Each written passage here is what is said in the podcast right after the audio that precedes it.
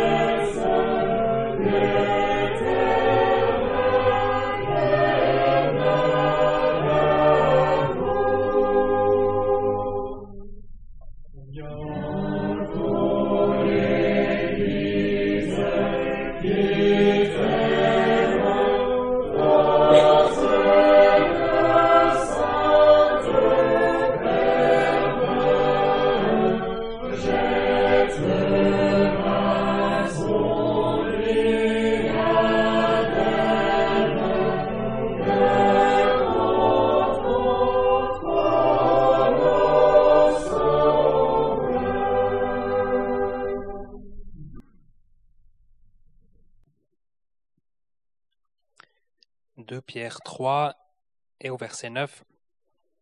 Le Seigneur ne tarde pas pour ce qui concerne la promesse, comme quelques-uns estiment qu'il y a du retardement. Mais il est patient envers vous, ne voulant pas qu'aucun périsse, mais que tous viennent à la repentance. Or, le jour du Seigneur viendra comme un voleur. Et, dans ce jour-là, les cieux passeront avec un bruit sifflant, et les éléments embrasés seront dissous, et la terre et les œuvres qui sont en elle seront brûlées entièrement. Toutes ces choses devront donc se dissoudre. Quels gens devriez-vous être en sainte conduite et en piété, attendant et hâtant la venue du jour de Dieu, à cause duquel les cieux en feu seront dissous et les éléments embrasés se fondront? Mais, selon sa promesse, nous attendons de nouveaux cieux et une nouvelle terre dans lesquelles la justice habite. C'est pourquoi, bien-aimés, en attendant ces choses, étudiez-vous à être trouvés sans tache et irréprochables devant lui en paix et estimez que la patience de notre Seigneur est salut, comme notre bien-aimé frère Paul aussi vous a écrit selon la sagesse qui lui a été donnée, ainsi qu'il le fait aussi dans toutes ses lettres où il parle de ces choses, parmi lesquelles il y en a de difficiles à comprendre, que les ignorants et les mal affermis tordent, comme aussi les autres écritures, à leur propre destruction. Vous donc, bien-aimés, sachant ces choses à l'avance, prenez garde, de peur qu'étant entraîné par l'erreur des pervers, vous ne veniez à déchoir de votre propre fermeté. Mais croissez dans la grâce et dans la connaissance de notre Seigneur et Sauveur Jésus-Christ. À lui la gloire est maintenant et, et jusqu'au jour d'éternité. Amen.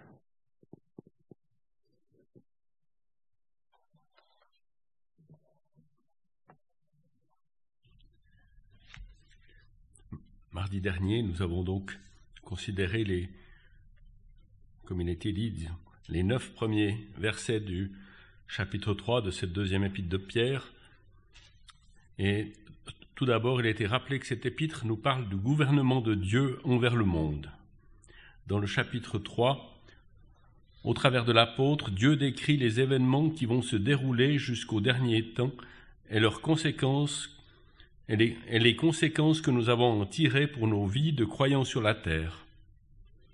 Le terme bien-aimé du premier verset, déjà évoqué dans la première épître, a été relevé.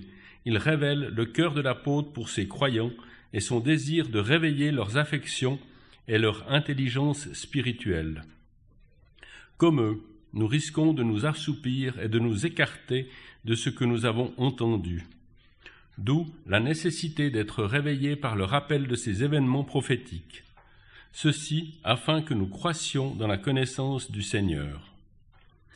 Au verset 2, Pierre fait allusion aux différents avertissements faits par les prophètes de l'Ancien Testament qui ont annoncé le jour de l'Éternel au jour du Seigneur.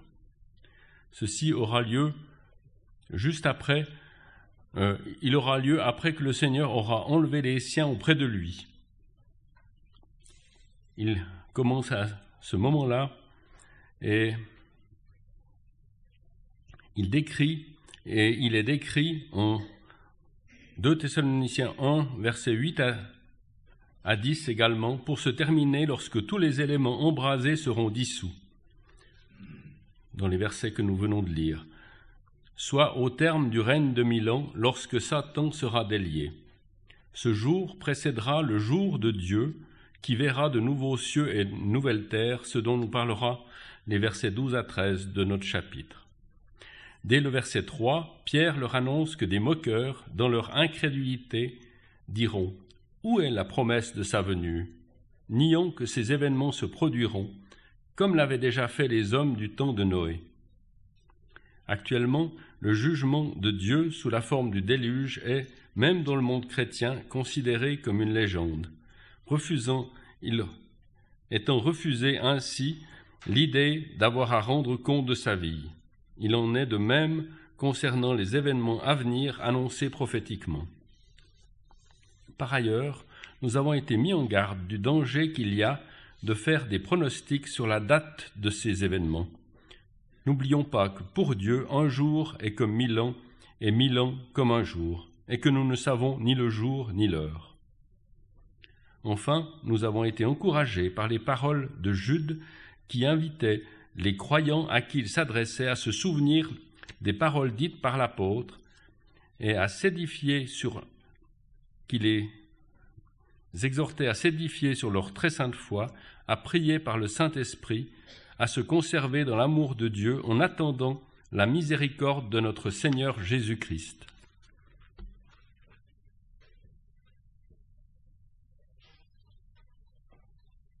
Juste dire, la parole n'a pas besoin de preuves matérielles pour qu'on la croie, pour qu'on ait cette foi en ce qu'elle nous dit. Mais concernant le déluge, il y a des fouilles qui ont été faites dans ces pays du Moyen-Orient. Et il a été révélé que lors de certaines fouilles, il avait été retrouvé des traces, des, des couches de sédiments qui faisaient, euh, qui étaient de la période du déluge. Et c'est assez intéressant quand on lit ça. Mais comme je l'ai dit, il n'y a pas besoin d'avoir de preuves matérielles pour croire la parole. Le Seigneur ne tarde pas pour ce qui concerne sa promesse. Donc, effectivement, déjà de ce temps-là, euh, il, il, pouvait sembler que le Seigneur, le Seigneur tardait. Mais nous voyons dans ces versets déjà deux raisons. Il y en a certainement bien d'autres, mais d'une part que un jour est comme mille, pour le Seigneur, pour Dieu, un jour est comme mille ans, et mille ans comme un jour. Le, temps n'a, le temps n'a aux yeux de Dieu pas la, même mesure que nous. Dieu est, d'éternité en éternité, et aussi et, surtout, Dieu est patient, ne voulant qu'aucun périsse. C'est un Dieu de patience, un Dieu de grâce, qui, qui veut que tous les hommes soient sauvés et qui, et qui patiente encore. Et par là même, nous voyons, alors nous voyons aussi plus loin, nous sommes appelés à hâter le, le jour de Dieu. Cela peut avoir plusieurs aspects, mais un de ces aspects est que nous sommes laissés là comme, comme témoins, témoins de sa grâce pour que lorsque la dernière âme sera amenée, le Seigneur pourra à ce moment-là revenir.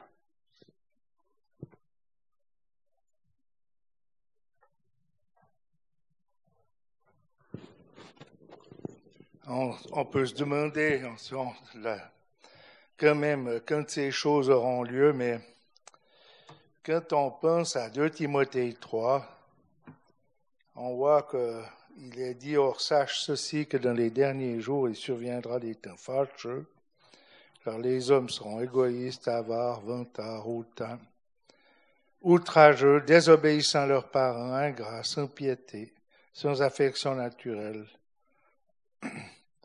implacable, incontinent, cruel, n'aimant pas le bien, très téméraire, enflé d'orgueil, ami des voluptés plutôt qu'ami de Dieu, ayant la forme de la piété, mais en ayant renié la puissance. Or, détourne-toi de tels gens. Euh, on voit quand même que c'est un peu ce qu'on vit. Je ne sais pas si vous êtes d'accord avec moi, mais je pense quand même que on lit ces passages, on sent vraiment cette période qu'on vit maintenant. C'est vraiment cela. Moi, en tout cas, à mon point de vue, quand je pense au monde actuel, quand je lis ces passages, je me dis, ben, en tout cas, c'est exactement ça à présent.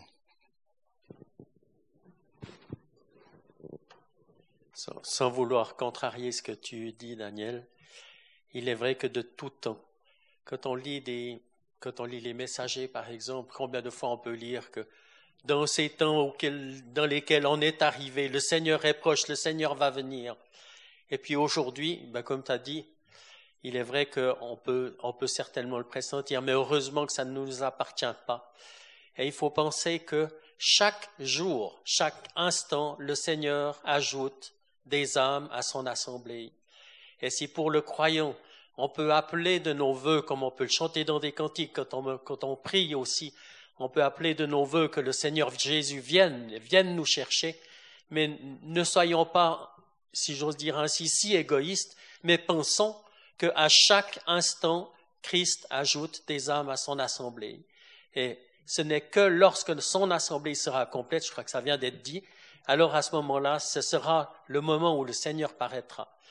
Mais ça a été dit dans le résumé, faisons très très attention aux pronostics. Je ne vais pas aller contre ce qui est dit, absolument pas. Mais prenons garde aux pronostics parce que pour certaines congrégations, ils ont déjà annoncé je ne sais combien de fois la fin du monde et, en, par là même, et plusieurs aussi, plusieurs aussi maîtres de sectes ont utilisé cet argument pour piller des biens, pour s'approprier de beaucoup de choses. Donc en tant que croyants, réjouissons-nous déjà que l'évangile soit annoncé, déjà qu'à chaque instant, l'assemblée se construit, se bâtit, et comme ça a été dit qu'il faut hâter le jour de la venue du Seigneur, c'est en étant des témoins, des témoins, en parlant autour de nous. Si on n'a pas les paroles, on peut avoir le comportement, on peut avoir le, la façon d'être et le monde nous regarde, mais le Seigneur sait ce qu'il fait, tout simplement.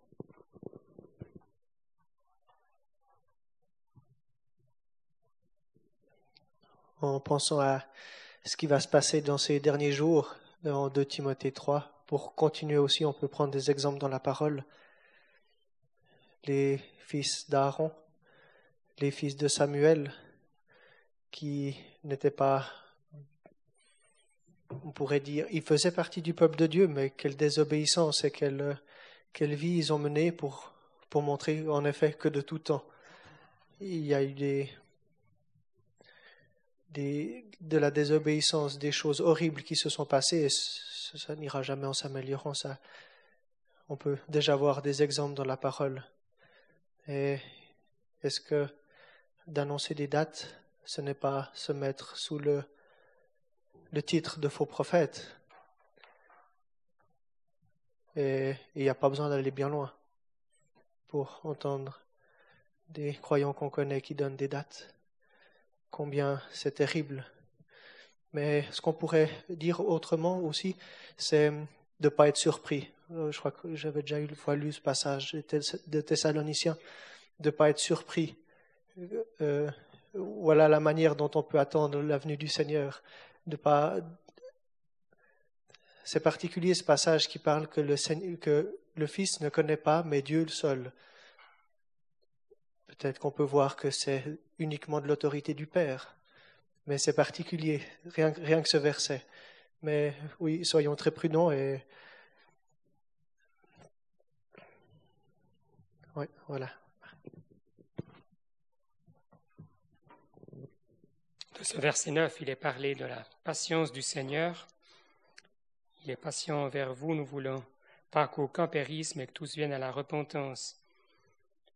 Déjà du temps de Noé, eh bien, on le voit dans la première épître, au chapitre 3, verset 20.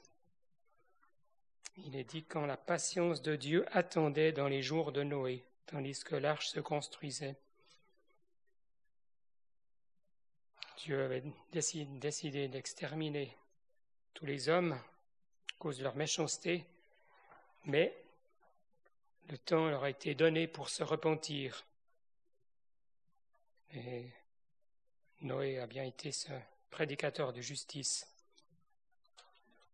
Mais finalement, Noé seul avec sa famille a été sauvé. pour souligner encore la patience de Dieu, on peut dire, dans ces versets de 2 Timothée 3 qui nous ont été lus, effectivement, on retrouve la, description que l'on que l'on que l'on vit du monde dans lequel nous sommes, et je dirais même que euh, il est dit ayant la forme de la piété. Mais il me semble qu'actuellement, on a presque dépassé ce stade parce que souvent Dieu est, ouvertement rejeté. Euh, donc il semble qu'on est presque, en tout cas à ce, niveau-là, presque pour certains encore plus loin. Eh bien, Dieu patiente toujours. Je dois juste corriger ce que j'ai dit. J'ai dit le Seigneur sait ce qu'il fait, mais Dieu sait ce qu'il fait. Je voulais juste le préciser.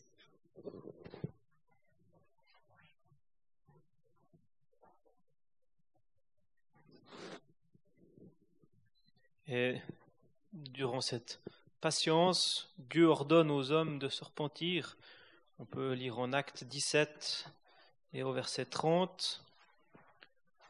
Dieu donc, ayant passé par-dessus les temps de l'ignorance, ordonne maintenant aux hommes que tous, en tout lieu, ils se repentent, parce qu'il a établi un jour auquel il doit juger en justice la terre habitée, par l'homme qu'il a destiné à cela, de quoi il a donné une preuve certaine à tous, l'ayant ressuscité d'entre les morts. Si on a lu dans notre verset que c'est la volonté du Seigneur que tous viennent à la repentance, voyons que Dieu ordonne aux hommes de se repentir.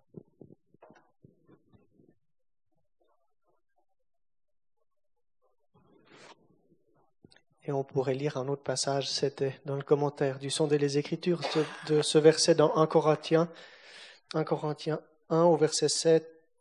Il y a ce petit paragraphe. Il nous est dit, le Seigneur ne tarde pas. Et ça a été rappelé déjà au verset 12 aussi de notre passage. Attends, attendons et attends la venue du Seigneur, du jour de Dieu, pardon.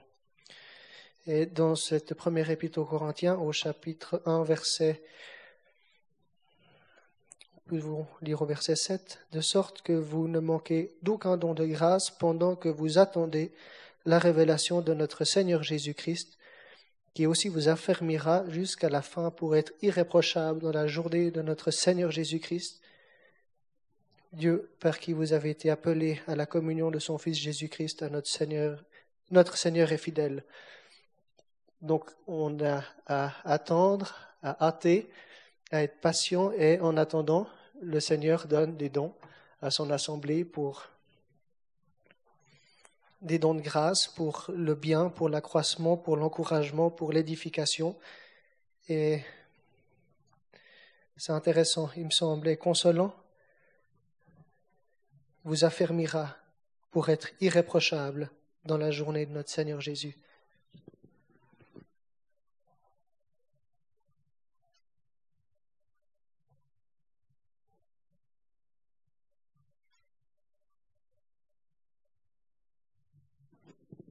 Insister sur la fin du verset 9 encore que c'est, sa volonté qu'aucun périsse et que tous viennent à la repentance. Comme on l'a vu, Dieu ordonne dans Acte 17. Donc c'est sa volonté. Dieu n'a jamais eu en vue de, voilà, de, de décider que certains hommes seront jugés, mais il veut que tous viennent à la repentance. Et la provision de, de salut que le Seigneur Jésus a acquis à la croix est, aussi large qu'il n'y a pas de limite. On ne pourra jamais dire, oui, mais c'était pas pour moi, parce qu'il y en avait déjà trop. Non. La provision est sans limite et cette patience, c'est une patience à salut qui pourrait peut-être parfois nous lasser parce que nous soupirons dans ce monde, mais Dieu veut que tous les hommes soient sauvés, il est patient. Sa patience est, nous sommes souvent impatients, mais lui est patient. Il l'a déjà été dans les temps autrefois, par exemple au du temps des Cananéens, il a dit à Abraham, l'iniquité des Cananéens n'est pas venue à son comble, c'était déjà euh, un mauvais état, mais c'était encore pas le moment. Mais si Dieu est patient, et cette patience, c'est une patience à salut.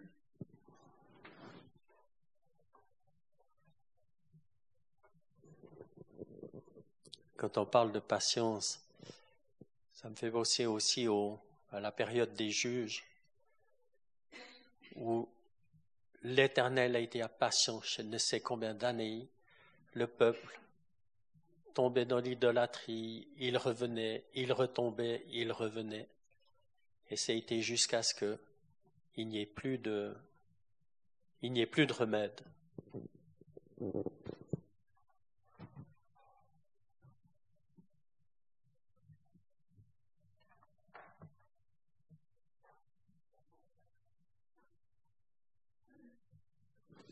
Alors le verset 10 dit que le jour du Seigneur viendra comme un voleur, mais, mais pas pour nous. En fait, c'est pour ceux, pour ces moqueurs qui, et pour ceux qui ne recevront pas le Seigneur, ben, ce sera comme un voleur dans la nuit qu'on n'attend pas. Ils, sont, ils seront surpris. Tandis que pour nous, euh, c'est le verset 11 qui nous parle, eh bien, puisque vous savez, puisque vous savez que cette terre va passer, ben, toutes ces choses vont se dissoudre. Quels gens devriez-vous être en sainte conduite? C'est comme vous dire, comme pour dire, euh, comme dans 2 Timothée, justement, mets-toi voilà, tu sais que le monde va être, va être dissous, donc ne mets pas ton cœur aux choses d'ici-bas et, et voilà, quels gens devriez-vous être en sainte conduite, comme, comme pour dire, mais vous devriez faire contraste avec ceux qui, qui sont là et qui se moquent et qui, qui seront alors eux surpris de la venue du, du jour du Seigneur. On peut peut-être juste encore lire, euh, je ne sais pas si on a lu, mais en Thessaloniciens 5, il est dit au premier verset, mais pour ce qui est des temps, des, des saisons, frères, vous n'avez pas besoin qu'on vous en écrive, car vous savez vous-même parfaitement que le jour du Seigneur vient comme un voleur dans la nuit, quand ils diront paix et sûreté, alors une subite destruction viendra sur eux, comme les douleurs de celles qui est enceinte, ils n'échapperont point. Justement, alors ça c'est, c'est comme il est dit aussi dans Matthieu, même la parabole des dix vierges en Matthieu 25, je pense, euh, on, l'a souvent associée à la venue du Seigneur, mais je pense que c'est plutôt la deuxième venue. Je ne sais pas si je me trompe, vous me reprendrez. Avec les dix vierges qui avaient les lampes, de l'huile dans les lampes quand l'époux vient. Parce que dans les évangiles, il est dit, un sera au champ, un sera laissé, l'autre, euh, ça c'est la deuxième venue.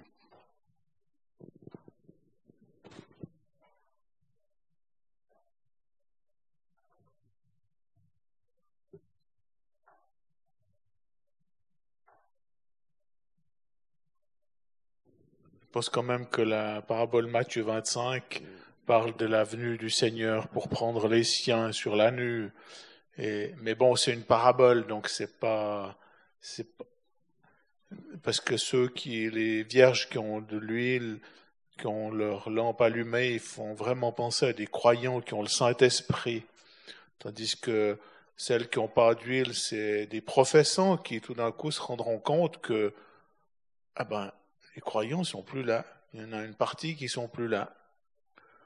Donc, euh, elles se réveilleront, mais ce sera trop tard. Tandis que le verset, le passage que tu dis, l'un sera pris et l'autre laissé, je pense effectivement, c'est une autre période encore. En Matthieu 24, il semble qu'il s'agit de la même période que dans l'épître de Pierre. Hein. Donc le, jour du Seigneur. Et je trouvais frappant le, parallèle, alors justement, qui avec nos, nos, versets, avec Matthieu 24 au verset, au verset 30, 38, déjà 38 à 40, où il est aussi parlé de Noé.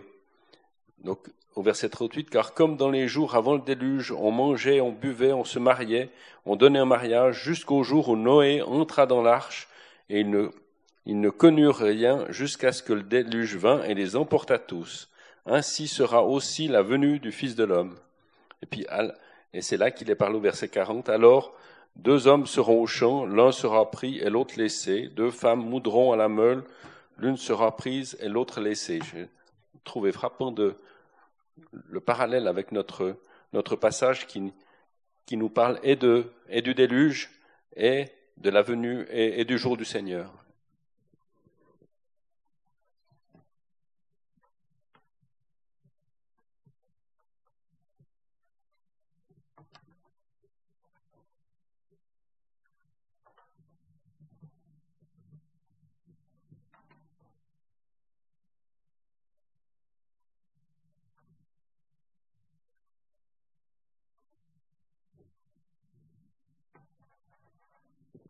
Ce qui est commun, euh, ce qu'on peut souligner, c'est que on voit donc dans, notre verset, ce, jour du Seigneur viendra comme un voleur, et ça, revient. Donc nul ne connaît ni le jour ni l'heure, et c'est aussi ce qui est mis en, exergue dans, le dans les versets de, Matthieu 24. Cette, le Seigneur, enfin, Dieu enverra le Seigneur, ou, ce jour-là, nul ne connaît le moment. D'où notre responsabilité, encore une fois, à, veiller, à être prêt. Être prêt, d'une part, d'avoir donné sa vie, d'avoir cru dans l'œuvre de la croix, et d'autre part, aussi à nous croyants, d'être, d'être prêts dans le sens où d'avoir une, une marche qui, qui glorifie notre Seigneur.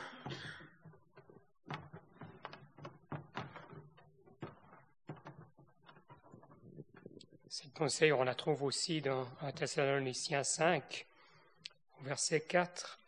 Mais vous, frères, vous n'êtes pas dans les ténèbres en sorte que le jour vous surprenne comme un voleur, car vous êtes tous des fils de la lumière et des fils du jour. Ainsi donc, ne dormons pas comme les autres, mais veillons et soyons sobres.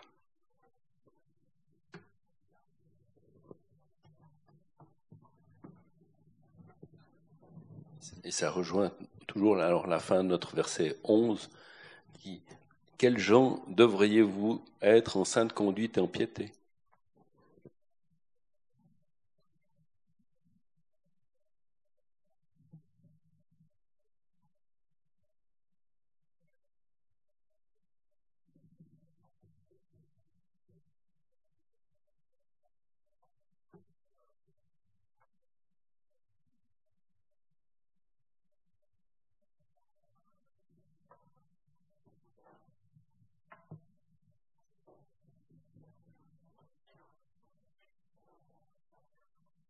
En fait, en suivant verset 12, il est dit attendant et attend la venue du jour de Dieu.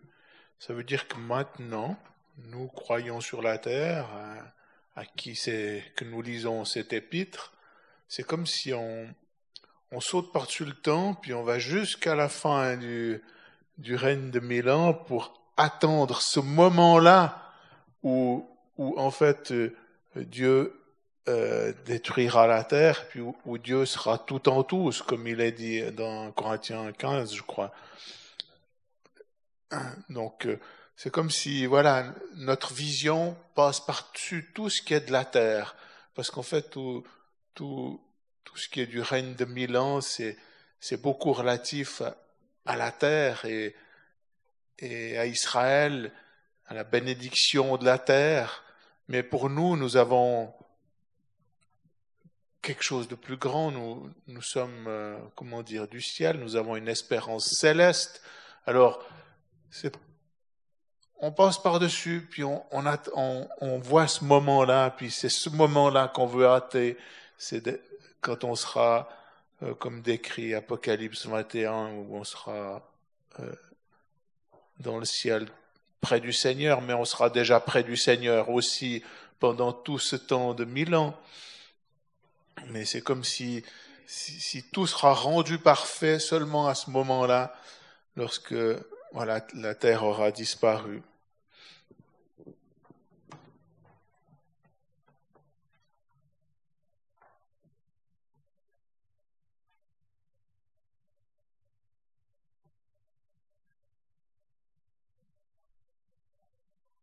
Donc, euh, on puisse hâter ce, jour de Dieu par notre conduite, par notre piété, par le, témoignage aussi qu'on qu peut rendre autour de nous.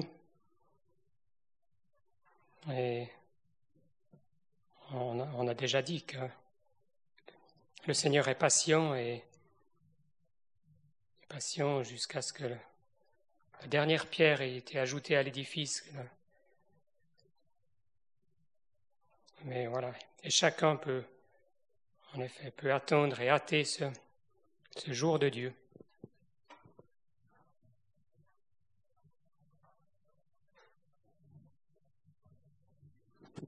En fait, bien des hommes ou des femmes ont, ont voulu laisser une trace sur cette terre, soit par un bâtiment, soit par une œuvre artistique, soit par des réalisations ou des choses scientifiques, toutes choses ont, ont, leur, leur valeur à leur place, mais en fait, tout ça va, être, va, va disparaître. Tous ceux qui ont voulu mettre leur énergie à, à, laisser une trace sur cette terre, une trace matérielle, eh bien,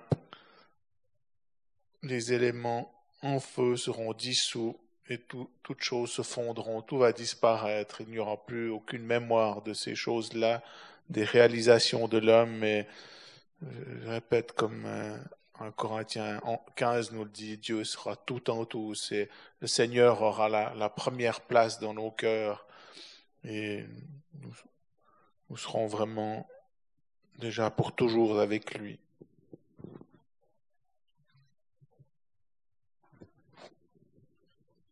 Tu as cité Alexandre, Apocalypse 21, on peut lire les premiers versets. Apocalypse 21 et au verset 1. Et je vis un nouveau ciel et une nouvelle terre, car le premier ciel et la première terre s'en étaient allés, et la mer n'est plus. Je vis la sainte cité, Nouvelle Jérusalem, descendant du ciel d'auprès de Dieu, préparée comme une épouse ornée pour son mari, et jouit une grande voix venant du ciel, disant Voici l'habitation de Dieu est avec les hommes, et il habitera avec eux, et ils seront son peuple, et Dieu lui-même sera avec eux leur Dieu, et Dieu essuiera toute larme de leurs yeux, et la mort ne sera plus, il n'y aura plus ni deuil, ni cri, ni peine, car les premières choses sont passées. Et celui qui était assis sur le trône dit, Voici je fais toutes choses nouvelles.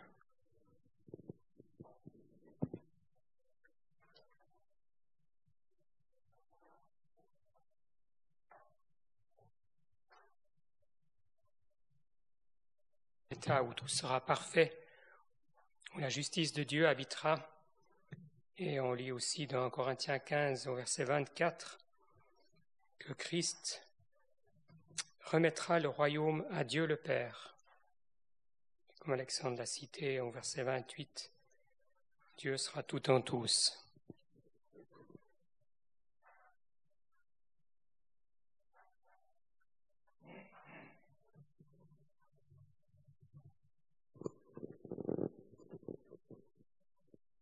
Il est assez, assez étonné, assez frappant de voir que parmi tout ce, durant tout ce déroulement du temps, il est dit dans la parole que l'homme n'est qu'une vapeur. Et pourtant, Dieu veut nous utiliser.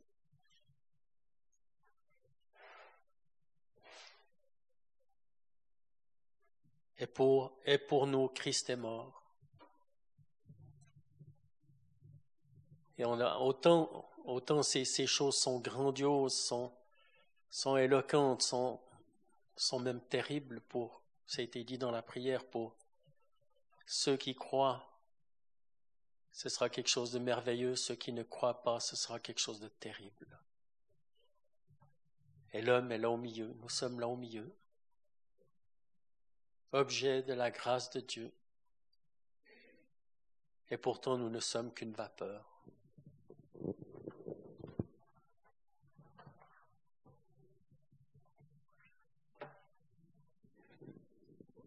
Un petit mot sur ces expressions euh, qui m'ont toujours fait frissonner quand il est dit les cieux passeront avec un bruit sifflant, les éléments brasés seront dissous, seront brûlés entièrement, puis cela est repris encore au verset 11.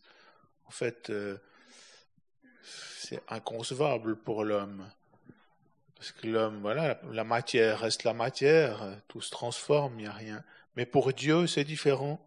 On le voit dans le premier chapitre de la Genèse. Dieu créa les cieux et la terre. Tout a été appelé à l'existence par la simple parole de Dieu.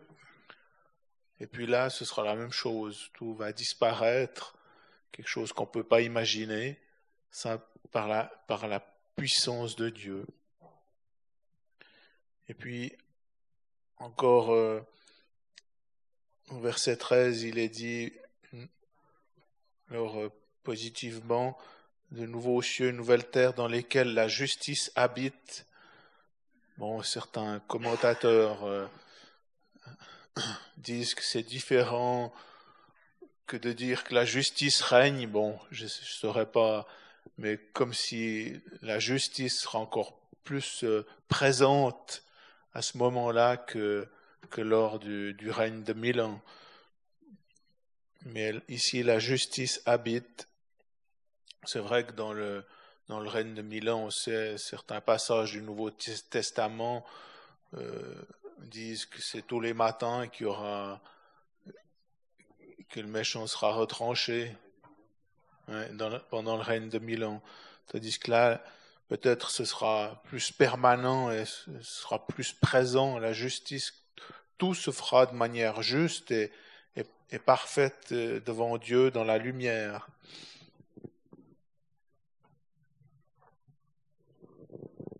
Est-ce qu'on est ose dire que ce sera un état comme avant, sur la terre, comme avant que le péché entre dans le monde? C'est une création parfaite, c'est un état qui était parfait, et ensuite le péché est venu. C'est quand même différent. Pour la création, Dieu a dit, a créé les, luminaires pour, comme on dit en Genèse,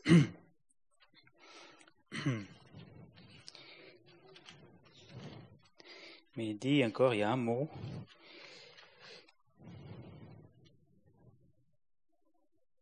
Verset 14, qu'il y ait des luminaires dans l'étendue des cieux pour séparer les jours d'avec la nuit, et qu'il soient des signes pour les saisons déterminées, et pour jour et pour année. Et encore plus loin. Dieu fit les deux grands luminaires, les grands luminaires pour dominer sur le jour. Mais lors de la sainte cité, il n'y aura pas besoin de soleil, car l'agneau en est la lampe. C'est lui qui brillera c'est à sa lumière Ce ne sera pas à la lumière de quelque chose de créé, mais c'est à la lumière, le rayonnement du Seigneur Jésus lui-même. Oui, alors je ne pensais pas à ce que tu viens de citer, c'est pas du tout à ça à quoi je pensais, mais par rapport à un monde parfait qu'il était avant que le péché entre dans le monde.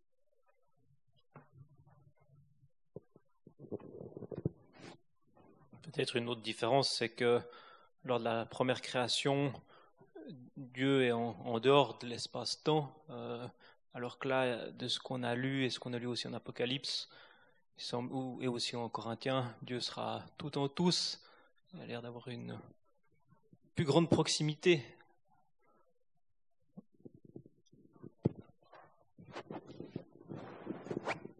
Dans la rubrique des transformations, il y a aussi en Ésaïe un passage qui est assez impressionnant, en Ésaïe 2, au verset 1.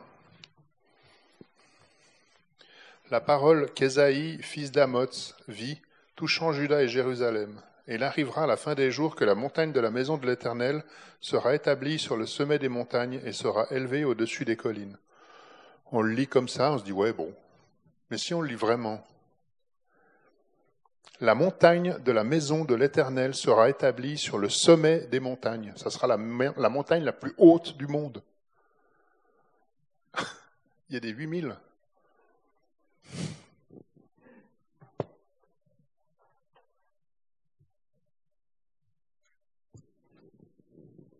Juste pour revenir à ce que Daniel disait, il me semble que l'état éternel, nouveau cieux, nouvelle terre, il me semble qu'il faut remonter avant, jusqu'au premier verset de l'évangile de Jean, où il y a l'état éternel, où Dieu était en Christ. Mais il y a une différence, c'est que après, à ce moment-là, il y aura ben, il y aura un homme dans le ciel, le Seigneur Jésus sera devenu un homme, je dis comme ça, en plus qu'il était fils, et puis nous, nous serons avec lui. Voilà la différence, mais, mais je pense qu'il faut vraiment remonter avant encore que, que les choses de la terre.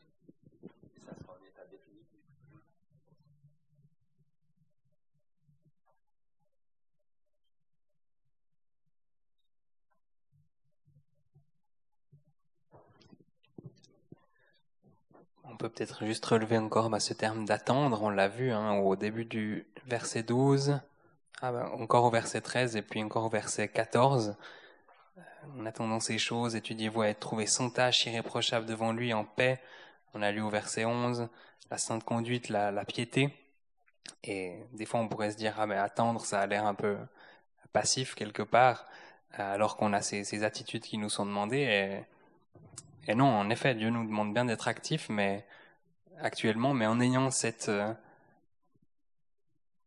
voilà l'attente, donc devant nos yeux le, le retour du Seigneur d'abord, et en effet après cette venue du jour de Dieu, mais il nous dit bien que ça doit nous rendre actifs. Et il y a, on, a, on peut avoir l'exemple des Thessaloniciens.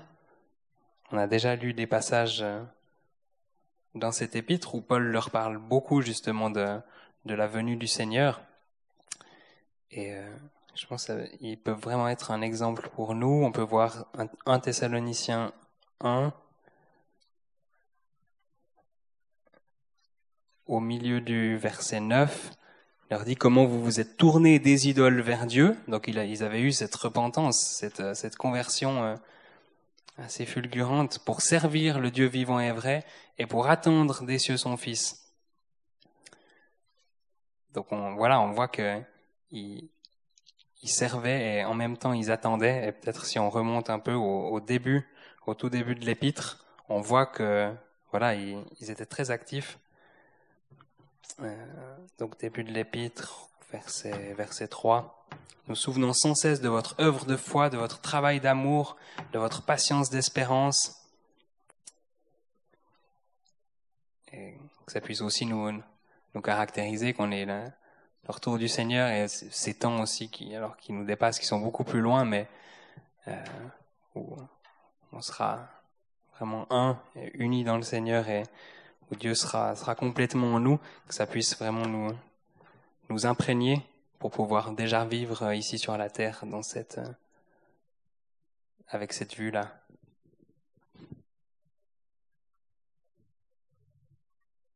Ce qui est frappant, c'est que notre responsabilité est, il est fait appel à notre responsabilité de manière très prononcée, parce qu'on voit que, et d'une part notre responsabilité, et d'autre part la patience de Dieu, parce qu'on retrouve, et le terme, le terme patience est avant ces, versets où il nous est parlé du jour du Seigneur et du jour de Dieu, donc d'une part au, verset, au verset 9, lorsqu'il dit le, que le, Seigneur est patient, et puis on retrouve au verset 15, estimer que la patience de notre Seigneur est salut, et puis on a vu ces, exhortations où nous avons à, et au verset 11, où ce que nous avons déjà dit, que nous devions avoir une sainte conduite et en piété attendant la venue du Seigneur. Et on retrouve ces, ces exhortations euh, au, verset, au verset 14. C'est pourquoi, après nous avoir parlé du jour de Dieu, l'apôtre Pierre revient en disant, C'est pourquoi, bien aimé, en attendant ces choses, étudiez-vous à être trouvé sans tache et irréprochable devant lui en paix. Donc, il semble que cela souligne notre responsabilité à attendre le Seigneur, mais comme on l'a dit, de, manière, de manière active.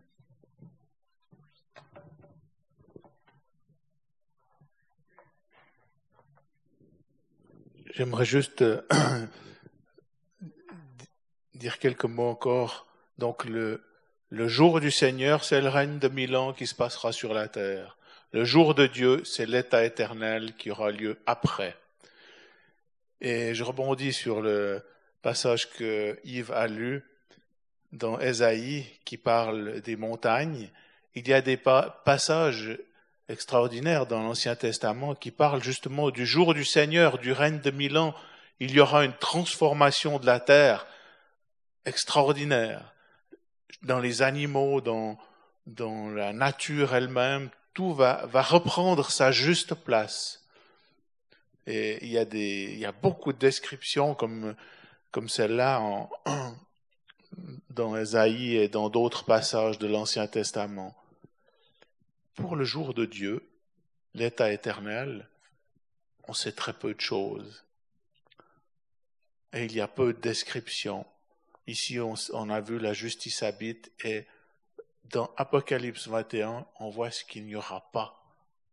Il n'y aura plus ni deuil, ni pleurs, ni larmes dans ce lieu-là.